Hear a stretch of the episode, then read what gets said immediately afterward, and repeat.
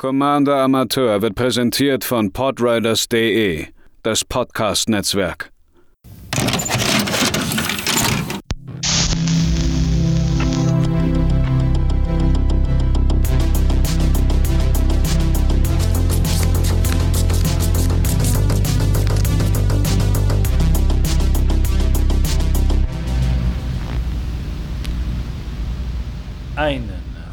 Wunderschönen guten Tag, liebe ZuhörerInnen, bei einer weiteren Ausgabe von Commander Amateur, dem Podcast für jede Person, die sich gerne mit dem Commander-Format im Magic the Gathering ein bisschen näher beschäftigen möchte oder einsteigen will. Das war eine seltsame Anmoderation. Ich bin Matze, ich bin der Host und äh, Gründer dieses äh, wunderschönen Formates. Und heute wollen wir mal ein bisschen äh, Regelkunde betreiben. Denn äh, mit Neon Dynasty am Horizont ist es äh, durchaus wichtig, sich ein bisschen mit dem Combat Step, der sogenannten Kampfphase, auseinanderzusetzen.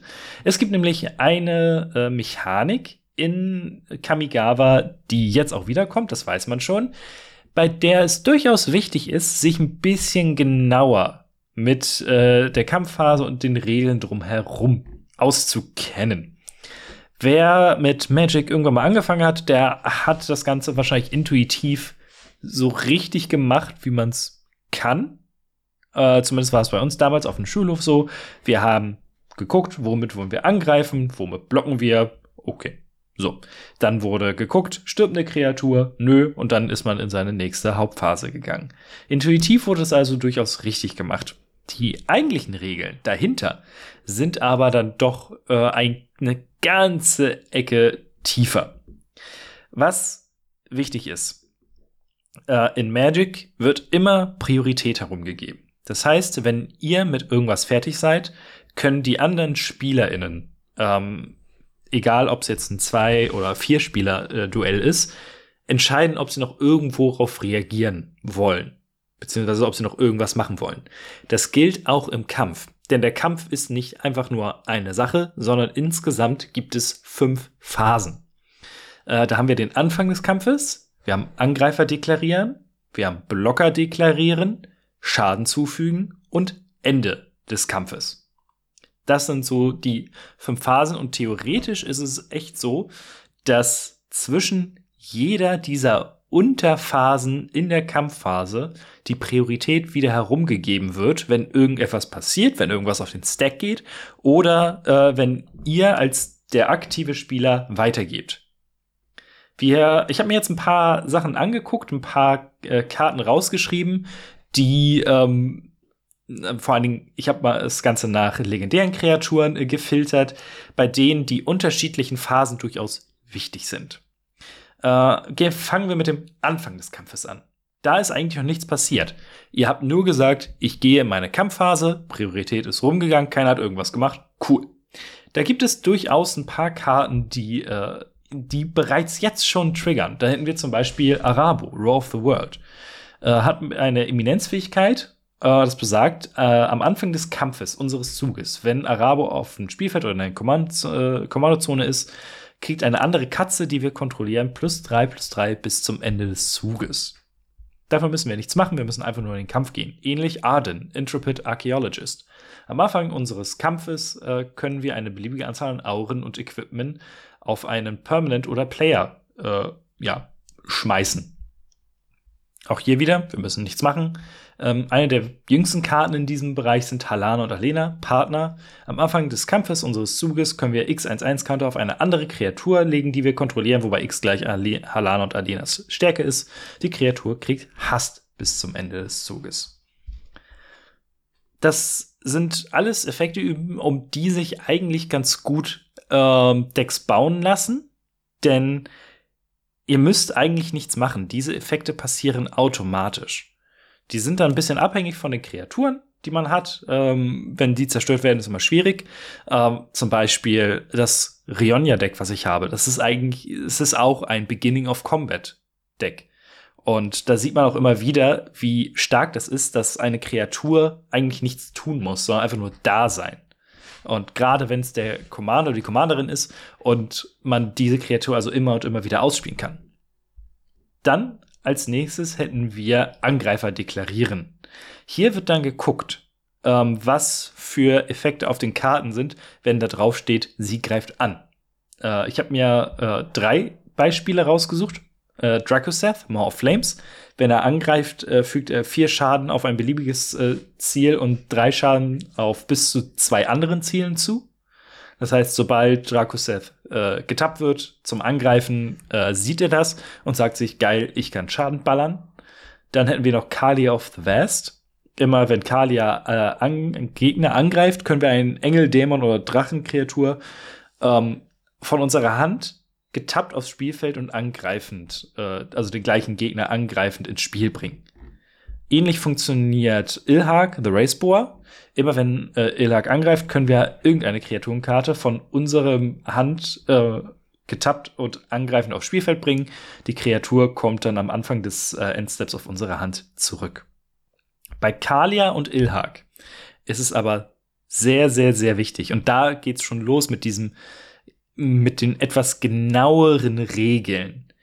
Die On-Attack-Trigger werden nur ausgelöst, wenn die Kreaturen vor der Angreifer-Deklarationsphase auf dem Spielfeld sind und das Spiel sieht, okay, sie werden als Angreifer deklariert.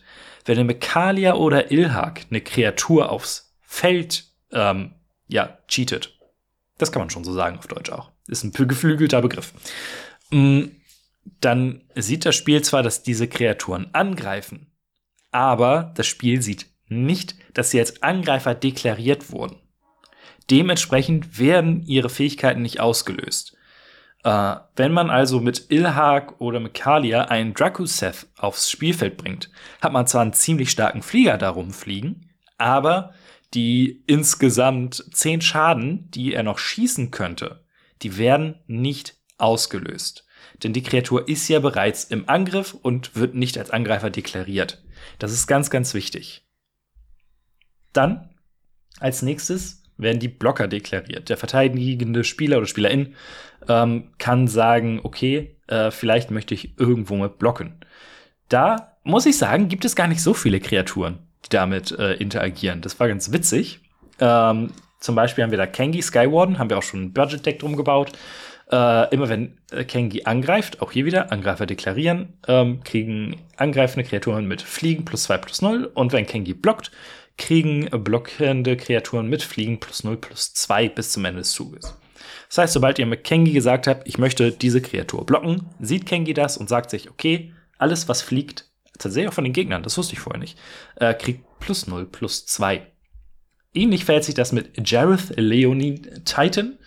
Äh, der bekommt, immer wenn er blockt, plus 7 plus 7 bis zum Ende des Zuges. Eine sehr witzige Karte. Äh, leider drei farblose und drei weiße Mana, deswegen nicht so leicht spielbar in irgendwelchen ähm, doppelfarbigen Decks, aber äh, zum Beispiel äh, Kumpel Gaben spielt das in seinem Arabo-Deck und das ist sehr witzig. Das ist schon cool.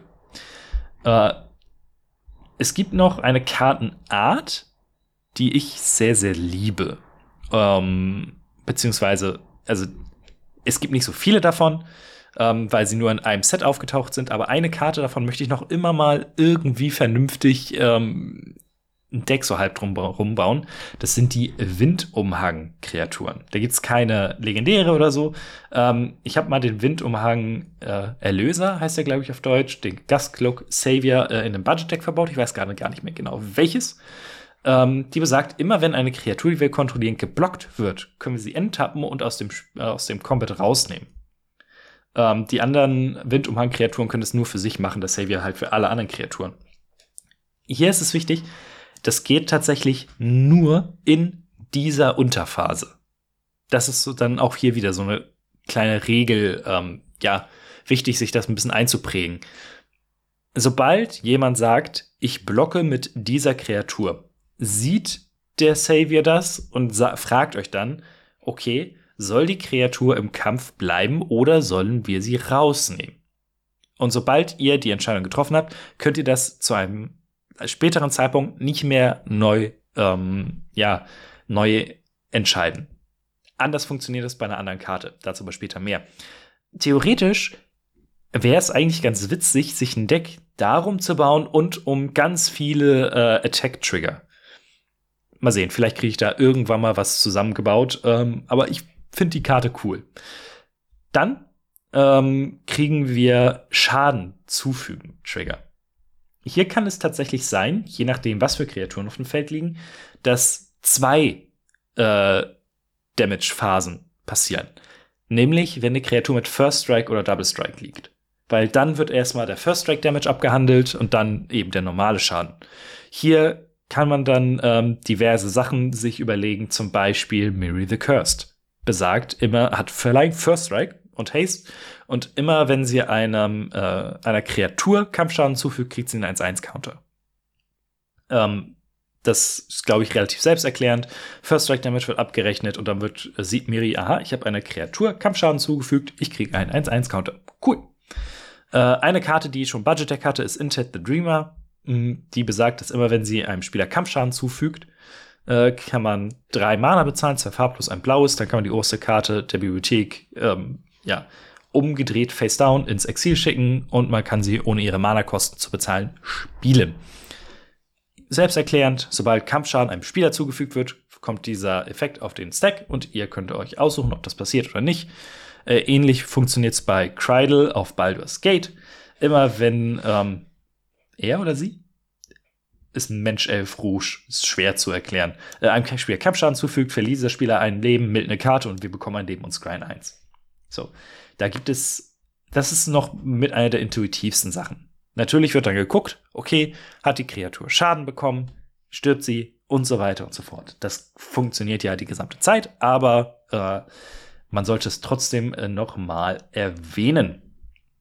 Und dann gehen wir zum Ende des Kampfes. Da hat man dann Karten, äh, vor allen Dingen bei den legendären Kreaturen, ähm, die irgendwie Token machen. Karisev macht einen Ragavan-Token, der am Ende des Kampfes verschwindet. Geist of Suntraft macht das. Gyrus macht äh, eine Token-Kopie von einer Kreatur ähm, aus unserem Friedhof und der Token wird dann auch am Ende des Kampfes ins Exil geschickt. Also, das sind die meisten Effekte, die damit irgendwie einhergehen. Immer wenn irgendwo steht, at the end of combat, passiert das, nachdem der Schaden verrechnet wurde und bevor ihr eben in eure weitere Main Phase gibt. Das ist jetzt ähm, alles, also danach, nach Ende des Kampfes, werden die Kreaturen generell aus dem Kampf entfernt und es geht in die zweite Main Phase über. Warum ist es wichtig, sich das immer wieder ins Gedächtnis zu rufen? Die Folge wird wahrscheinlich jetzt gerade ein bisschen kürzer, aber es ist trotzdem, finde ich, durchaus wichtig zu wissen, wie das Ganze abläuft. Es gibt nämlich Effekte, die immer im Kampf eingesetzt werden können. Das beste Beispiel dafür ist Reconnaissance oder ähm, Aufklärung, wie die Karte auf Deutsch heißt. Die besagt, ist ein weißes Enchantment für ein weißes ähm, und für null Mana, ne, damals Exodus, äh, wilde Zeit, sagt die Karte, äh, dass man eine angreifende Kreatur, die man kontrolliert, aus dem Kampf rausnehmen kann und enttappt. Äh, die Kreatur fügt keinen Kampfschaden zu und bekommt auch keinen Kampfschaden. Das bedeutet, ihr könnt diese, diesen Effekt theoretisch in jeder dieser Unterphasen benutzen. Ich glaube, ursprünglich war das Ganze so gedacht, dass man es wie den Windumhang-Erlöser äh, nutzen kann, um, falls eine Kreatur von einer sehr starken Kreatur geblockt wird, äh, sie aus dem, aus dem Kampf zu entfernen. Wie die Regeln aber dann tatsächlich funktionieren, ist es so, dass man selbst im End of Combat Step diese Fähigkeit noch aktivieren kann. Das heißt, wenn alles durch ist, könnt ihr all eure Kreaturen, die angegriffen haben, enttappen und aus dem Kampf entfernen. Und im Grunde genommen gibt ihr all euren Kreaturen damit Vigilance, aber Reconnaissance funktioniert dann tatsächlich doch noch mal ein bisschen, bisschen feiner. Denn äh, allein die Fähigkeit, seine Kreaturen im Kampf zu retten, falls irgendwelche absurden Blocks auf einmal kommen, macht das Ganze durchaus äh, ja stärker, als man vielleicht glaubt. Ähm, dann hat man noch äh, ja, äh, Effekte oder ähm, teilweise auch, ach, wie heißt denn das jetzt? Ähm, Conditions, Bedingungen, mm, die auf bestimmten Karten sind, wenn es steht Attacking Creature. Ganz häufig auf Weiß, da sagt dann äh, Attacking äh, Deal 5 Damage on Attacking Creature oder irgendwie sowas. Äh, Settle the Wreckage äh, sagt, dass äh, ein Spieler alle angreifenden Kreaturen ins Exil schickt und kriegt dann so viele Basic Lands aus dem Deck. Ich wüsste jetzt nicht, warum man das äh, nach der Schadensphase machen sollte. Es gibt ja mit Sicherheit irgendwelche absurden Corner Cases, aber genau das könnte man theoretisch machen. Ihr könnt am Ende des Kampfes einer angreifenden Kreatur immer noch Schaden zufügen oder ihr könntet immer noch Settle the Racket spielen, soweit ich weiß. Und auch hier wieder, ich wüsste nicht wieso, aber es ist theoretisch möglich. Und der Grund, warum das für Kamigawa wichtig ist, ist Ninjutsu. Ninjutsu ist eine Fähigkeit, die aus dem Original Kamigawa-Block hat, ähm, haben die Ninjas. Und im Grunde genommen haben sie eine Kost, haben die Karten einen Kosten und besagt, man äh, kann einen ungeblockten, eine ungeblockte angreifende Kreatur, die man kontrolliert, zurück auf die Hand nehmen und die Karte mit Ninjutsu auf der Hand aufs Spielfeld bringen, getappt und angreifend. Ähm, der Klassiker ist Higure, the Wind. Immer wenn er einem Spieler Kampfschaden zufügt, können wir unsere Bibliothek nach einer Ninja-Karte durchsuchen, vorzeigen, in unsere Hand nehmen und dann mischen. Und für zwei farblose kann Ninja nicht geblockt werden. Hat Ninjutsu für vier. Äh, warum man weiß, dass das zurückkommt, äh, weil Satoru Omizawa schon äh, gespoilt wurde.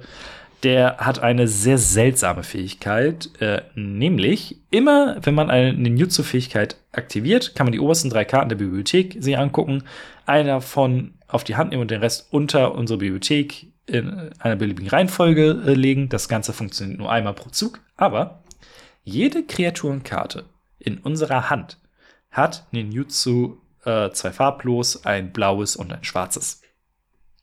Deshalb wissen wir schon, dass es wieder wichtig wird. Hier ist es wichtig zu erkennen, dass Kreaturen bis nach Ende des Kampfes immer noch als Angreifer gelten.